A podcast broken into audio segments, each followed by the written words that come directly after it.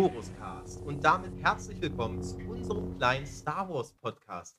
Eigentlich wollten wir erst am Dienstag eine neue Folge machen, aber es kam, wie es kommen musste. Es gab einfach zu viele News. Unter anderem hatten wir euch ja schon vor einigen Wochen von Alan Dean Foster erzählt, dessen Lizenzgebühren äh, für seine Bücher nicht bezahlt worden sind von Disney. Und da haben sich jetzt einige Autoren aus der amerikanischen Fantasy- und Science-Fiction-Literatur zusammengetan und die pochen jetzt darauf, dass sie, äh, dass sie ihr Geld von Disney bekommen. Unter anderem auch Chuck Wendig, der die äh, Nachspieltrilogie geschrieben hat, über die wir ja schon häufiger nicht so positiv berichtet haben. Aber trotzdem finde ich, ist das ein wichtiges Thema, dass die Leute ihre Kohle kriegen. Ja, also im Endeffekt bei äh, damals noch bei Alan Dean Foster war ja so ein bisschen das Hauptproblem, dass er ja damals noch vor der Übernahme von Disney wurden die ganzen Verträge zu den Lizenzgebühren ausgehandelt und das ist dann irgendwie mit der Übernahme wurde das vielleicht teilweise von Disney nicht anerkannt und so weiter. Man wollte sich nicht wirklich neu einigen, aber Man wollte vor allem nicht wirklich Geld bezahlen. Ja, ähm, was da jetzt, also wahrscheinlich wird es da irgendeinen Vertragskuddelmuddel geben, wo man nicht so dahinter blickt und äh, ich glaube, seine Art und Weise war dann eher, ich beschwere mich mal öffentlich. Ein bisschen verwunderlich ist, äh, wenn man jetzt mal die Gruppe von äh, Autoren sieht, dass da Chuck Wendig mit dabei ist, weil er hat ja definitiv Bücher geschrieben für Disney. Ähm, bei den restlichen ist es tatsächlich, entweder haben sie Comics teilweise gemacht oder sie sind gar nicht so an Star Wars-Roman dran gewesen. Ähm, ja, es ist auf alle Fälle eine sehr, sehr interessante und wahrscheinlich auch sehr komplizierte Sache, wo dann, wo irgendwo dort drin die Wahrheit liegt. Vermutlich irgendwo dazwischen. So, man weiß es nicht. Ich weiß es auch nicht, aber die Bücher, die Alan Dean Foster geschrieben hat, also den offiziellen Episode 4 Roman, also das erste Star Wars Buch überhaupt, dann ähm, Skywalkers Rückkehr heißt es, glaube ich. Ja. Ähm, war der erste Expanded Universe Roman überhaupt. Und dann hat er auch noch den Episode 7 Roman geschrieben. Also auch Alan Dean Foster hat bereits äh, für den neuen Kanon nach der Disney-Übernahme geschrieben. Und diese Ja. Bücher werden ja auch alle immer noch gedruckt. Na, zumindest der äh, Episode 7 Roman und Der Episode 4 Roman. der wird auch noch gedruckt? Okay. Ja, Ja. kommen ja immer wieder neue Auflagen. Naja, ähm, ja, ist auf alle Fälle eine sehr, sehr schwierige Sache. Man weiß ja auch nicht, ob es quasi um alle Lizenzgebühren geht, um es nur um Teile davon geht. Tendenziell ist es eher schade, dass quasi Autoren für ihre Werke äh, kein Geld kriegen. Das ähm, sollte nicht so sein und ist wahrscheinlich auch nicht der Plan. Warum das jetzt so ist, das ist also man kann sich halt nur in irgendwelchen Rechtskleinigkeiten äh, irgendwie vermuten. Also angeblich ist es wohl so, Disney hat ja 20th Century Fox gekauft und haben gesagt, wir kaufen alle Rechte daran, aber nicht die Pflichten. Und die Pflichten wären zum Beispiel, dass man Lizenzgebühren zahlt. Und die sagen, nee, wir haben jetzt die Rechte an den Büchern, aber wir haben nicht die Pflicht übernommen, irgendwen zu bezahlen. Und das, wenn es wirklich so ist, dann finde ich das ziemlich shady. Es ist definitiv ziemlich shady. Also, das Interessante ist ja allein schon, dass sowas überhaupt möglich ist. Also, wie, wie kann ich mir alle Rechte kaufen, ohne die Pflichten dazu kaufen? Also, Ja, gar Das- nicht eigentlich. Aber so, erklärt aber trotzdem in dem Fall noch nicht, warum äh, Chuck Wendig zum Beispiel äh, irgendwie keine Lizenzgebühren kriegt. Äh, man, man weiß es nicht. Es ist auch immer die Frage, geht es da um, also kriegen sie komplett gar kein Geld? Kriegen sie ihrer Meinung nach zu wenig Geld? Ist da irgendwas? Es lässt sich von außen nur sehr, sehr schwer rauskriegen, wo da tatsächlich die Wahrheit liegt, aber äh, im Endeffekt, man, also an Disneys Stelle sollte man da möglichst schnell irgendetwas tun, weil sowas kann halt ziemlich schnell zu einem ganz schön großen Boomerang werden. Interessanterweise ist es ja noch so, dass sich ja quasi die Gruppe, die sich dort beschwert, eher nur für, also entweder gerade nicht aktuell, also sagen wir mal bis auf Chuck Wendig, der die Aftermath-Trilogie, aber die restlichen Sachen sind ja eher schon zumindest ein paar Jahre alt, sind auch keine Autoren, die gerade aktuell an neuen Werken für Disney arbeiten, soweit wie man kennt. Und vor allen Dingen die großen Autoren aus der Legends-Zeit, da beschwert sich keiner. Also da, da kommt überhaupt nicht. Also wenn jetzt so eine Meldung nochmal, ich sag mal, ein Timothy Zahn nochmal dahinter wäre, der ja wirklich viele Bücher geschrieben hat und auch prägende Bücher, sowohl für das Expanded Universe als auch für aktuell. So, aber von dem kommt gar nichts. Also entweder verhandelt er besser oder ähm, Oder man Ja. versucht, ihn bei Laune zu halten, damit er weitere gute Bücher für ihn schreibt. ja. Ja, aber ich glaube halt, kein Autor kann wirklich so auf Lizenzgebühren verzichten. Und bei Timothy Zahn sind, ich weiß gar nicht, wie viele Romane das aus dem Expanded Universe sind. 20, 25, das sind echt viele. Ja, und jetzt So. ja schon wieder sechs Stück im neuen Ja, deswegen, also, äh, es, also irgendwie betrifft es ja scheinbar nicht alle Autoren, sondern nur ein paar und äh, naja, ein paar, die sich da gemeldet haben. Auf jeden Fall finde ich es wichtig, dass man darauf doch mal aufmerksam macht, denn Disney ist ja doch dafür bekannt, auch mal zu versuchen, äh, Leute durch Anwaltskosten und so weiter ein bisschen klein zu halten und sagen, hey, wir halten das länger durch als du. Ja. Ähm, ist auf alle Fälle eine, eine spannende Geschichte. Mal sehen, wie es ausgeht. Also, ich werde es auf alle Fälle weiterhin auf dem Schirm haben, als jemand, der sich sehr, sehr gerne mit den Büchern beschäftigt. Und vielleicht passierte da was, vielleicht melden sich noch mehr Autoren, vielleicht sagen aber auch andere Autoren, nö, das ist bei uns nicht so. Wer weiß. So, vielleicht ist da auch einfach ein riesengroßes Missverständnis irgendwo. Man, man weiß es halt nicht, man guckt da nur von außen drauf. Ein etwas freudigeres Thema vielleicht. Ewan McGregor hat jetzt ein Interview gegeben, in dem er einerseits sagt, dass er es sehr schade fand, dass die Prequels damals nicht so gut angekommen sind und dass er aber schon wahnsinnig viel Kampftraining jetzt für die neue Kenobi-Serie gemacht hat.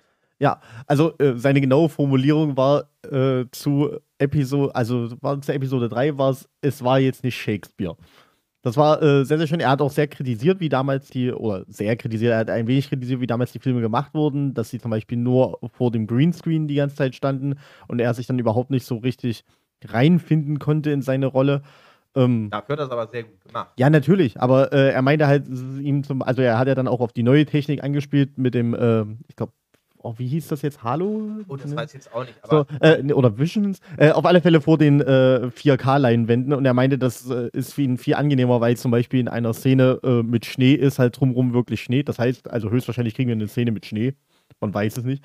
Ähm, ja, aber ähm, vor allen Dingen auf das Kampftraining jetzt hin äh, sorgt auf alle Fälle dafür, dass es wahrscheinlich actionreicher wird, als was wir dachten. Und dass es nicht nur so nomadisch immer so einzeln, sondern das tatsächlich. Es wird keine tiefe philosophische Abhandlung mhm. über die ja. Schuld, die Obi-Wan verarbeiten muss.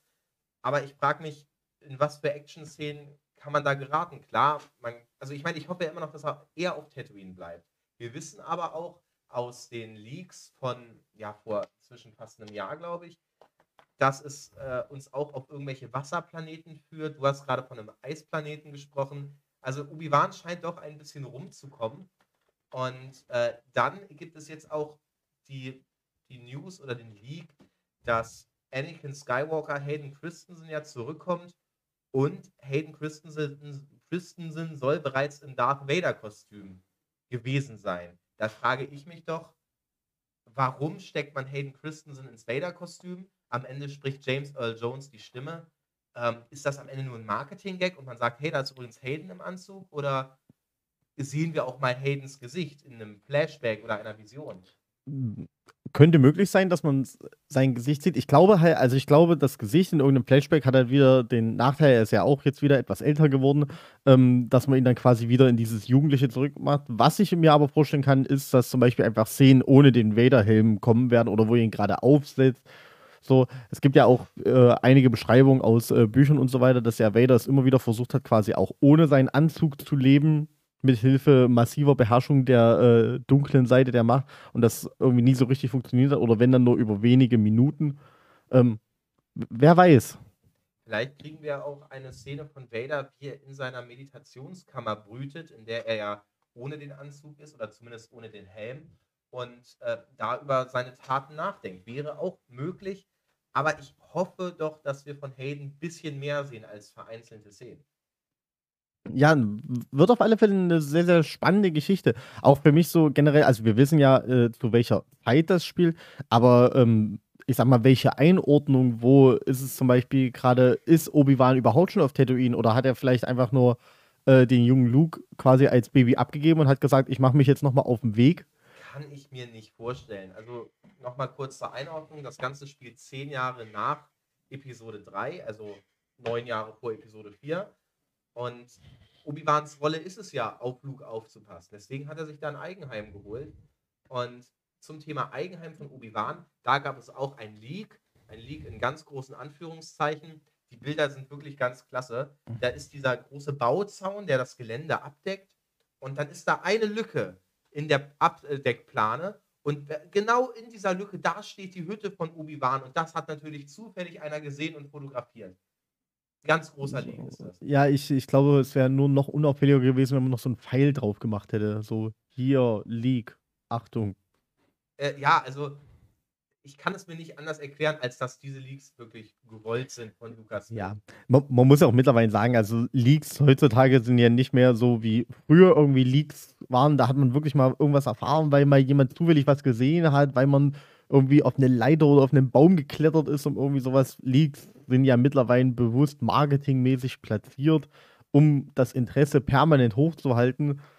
Deswegen ist es, man merkt immer, wenn ein Leak nicht beabsichtigt war, dass dann direkt Klagen kommen. So, dann werden direkt Anwaltsteams reingeschaltet, wenn zu, zu, viel rauskam, wenn tatsächlich wirklich mal Server gehackt wurden ähm, und da wirklich Material ankam, dann, dann wird direkt mit der Anwaltskeule gemacht. Alles andere ist so, uh ja, großer Leak und dann so, ja, nee, wir wollten eigentlich noch nicht, dass das jetzt schon veröffentlicht wird. Ist, wir wollen ja die Spannung hochhalten und genau das hält ja die Spannung hoch.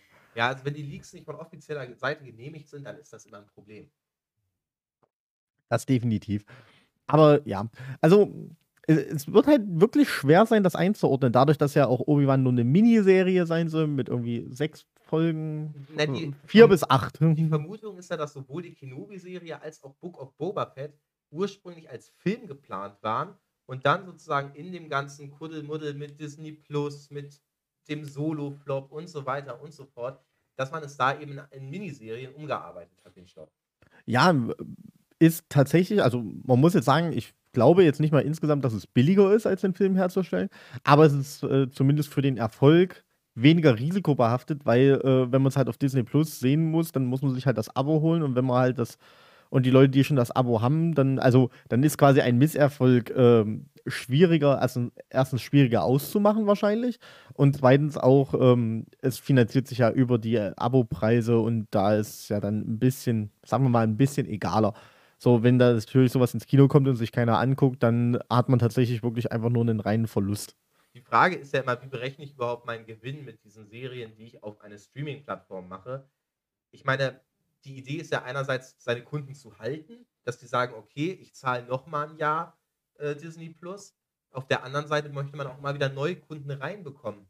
Und da finde ich es mal schwierig zu sagen, die Leute sind jetzt aufgrund dieser Serie da geblieben oder aufgrund dieser Serie haben die jetzt neu abonniert? Ist definitiv eine schwierige Sache, wobei ich glaube, also das muss man ja sagen, es gibt ja äh, für sowas wahrscheinlich Leute, die sowas beruflich machen, die dann irgendwelche Analysen dahinter machen und die werden das wahrscheinlich schon etwas präziser rauskriegen können, als wir jetzt aus der Entfernung. Ähm, wir sind auf alle Fälle beide äh, sehr gespannt, äh, wie das wird. Äh, also auch die Obi-Wan-Serie, da freue ich mich riesig drauf.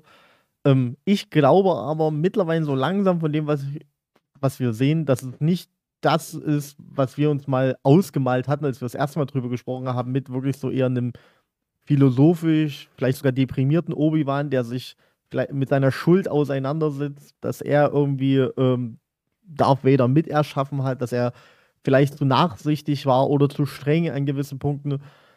Und das ist so ein bisschen für mich schwierig für das Gesamtbild, dass wir dann einfach, wenn man dann wirklich den Abstand zwischen Episode 3 und Episode 4, dass das dann irgendwie stimmig ist, dass wir dann auch einen, in Episode 4 haben wir ja im Endeffekt einen äh, sehr alten Obi-Wan, der wirklich merklich eher philosophisch gezeichnet ist und sich wirklich eher mit seiner Verantwortung so ein bisschen auseinandersetzt. Hm. Wir wissen ja, und ich glaube, das hatte ich schon mal in einem Podcast angesprochen, dass Obi-Wans erster Kontakt oder erster äh, funktionierender Kontakt, wo er sich wirklich mit Qui-Gon Jinn unterhalten kann, passiert im Kanon zehn Jahre nach Episode 3. Und genau da spielt die Serie. Also ich glaube, wir werden auf jeden Fall diese, diese Auseinandersetzung mit Qui-Gon, so ein bisschen das Tiefere in der Macht, ich glaube, das kriegen wir schon in der Serie. Wird auf alle Fälle interessant. Kann auch sein, dass es ähm, am Anfang nochmal ganz anders ist. Oder also vielleicht auch, dass sich Obi-Wan am Anfang viel deprimierter ist und dann seine Hilfe gebraucht wird und er sich quasi selbst wieder so ein bisschen rauszieht. Also sowas, da hoffe ich mir halt, dass man wirklich so ein bisschen sich mit, mit der Schuldfrage auseinandersetzt, weil das macht für mich auch die Serie etwas, sagen wir mal, etwas erwachsener, etwas tiefgründiger, als wenn wir quasi einfach nur äh, Obi-Wan reist durch die Gegend und hilft armen Leuten. So, nebenbei passt er noch auf Luke auf und äh, es gibt noch irgendwie fünf Kämpfe gegen Darth Vader. Das, und äh, Darth Maul. Und Darth Maul und irgendwie woanders. Palpatine ist auch nochmal zurückgekommen. Hm. Also irgendwie Ich weiß auch nicht. Nee, ergibt alles keinen Sinn. Wir, wir sind auf jeden Fall gespannt. Eine Serie, zu der es wahnsinnig viele Setleaks schon gab, ist die Cassian Endor-Serie, die ja auch deutlich eher kommt noch als Kenobi. Ich weiß jetzt gerade gar nicht wann, wahrscheinlich Anfang 2022 dann.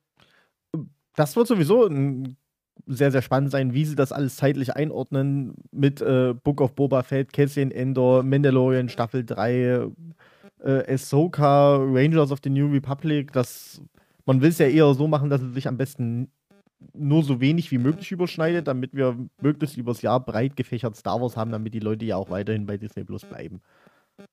So. Aber ja, Cassian Endor, muss ich sagen, also erzähl du ein bisschen was, was es gibt. Ne, es gibt einfach jetzt ganz aktuell neue geleakte Fotos, aber äh, da ist wohl auch nicht großartig was abgesperrt. Das ist irgendwo in Cleverlace. Vielleicht spricht man es auch anders aus. Äh, da wird aktuell die Endor-Serie gedreht und da bauen sie gerade irgend so ein Gebäude am Strand um.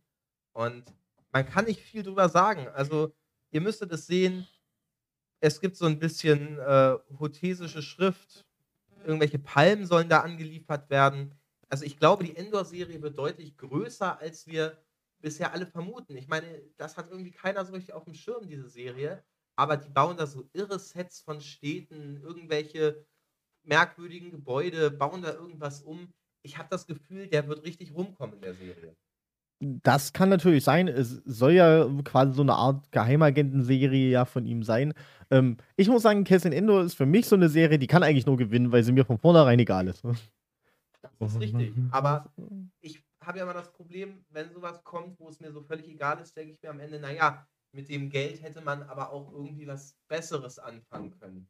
So ging es mir ja beim Solo-Film. Ich fand den jetzt nicht schlecht, ich fand den auch nicht gut, der war ganz okay, aber den hätte es halt nicht gebraucht. Die Arbeit und das Geld und die Zeit hätte man doch auch in was anderes stecken können. Ja, ist halt immer die Frage, wie, äh, also man muss ja überlegen, wir reden ja mittlerweile über im Endeffekt wahrscheinlich die dritte Generation Star Wars, die jetzt damit aufwachsen, die quasi äh, so, so die Leute der alten Schule mit den, äh, die hätten nicht mal Episode 1 bis 3 gebraucht. Die waren mit 4 bis 6 komplett zufrieden. Ähm, dann gibt es so wie wir, die eher mit Episode 1 bis 3 aufgewachsen sind und dem ganzen Begleitzeug. Und jetzt muss man ja quasi die nächsten Kinder abholen, die dann einfach sagen, okay, ich mit, bin mit den Sequels aufgewachsen und mit dem ganzen Brimborium, was drumherum ist. Die haben vielleicht dann auch eine, einen ganz, ganz anderen Bezug zu einem Cassian Endor, als wir die, also die Cassian Endor-Serie ist für mich eine Serie von einem Nebendarsteller aus einem Film. So, wenn die aber jetzt sagen, wir machen Cassian Endor quasi nachträglich zu einer quasi zweiten Hauptrolle, also er hat ja schon viele Parts und wir heben seinen Part noch weiter hervor mit einer eigenen Serie, mit mehr Tiefgründigkeit, dann kann das definitiv auch Leuten gefallen.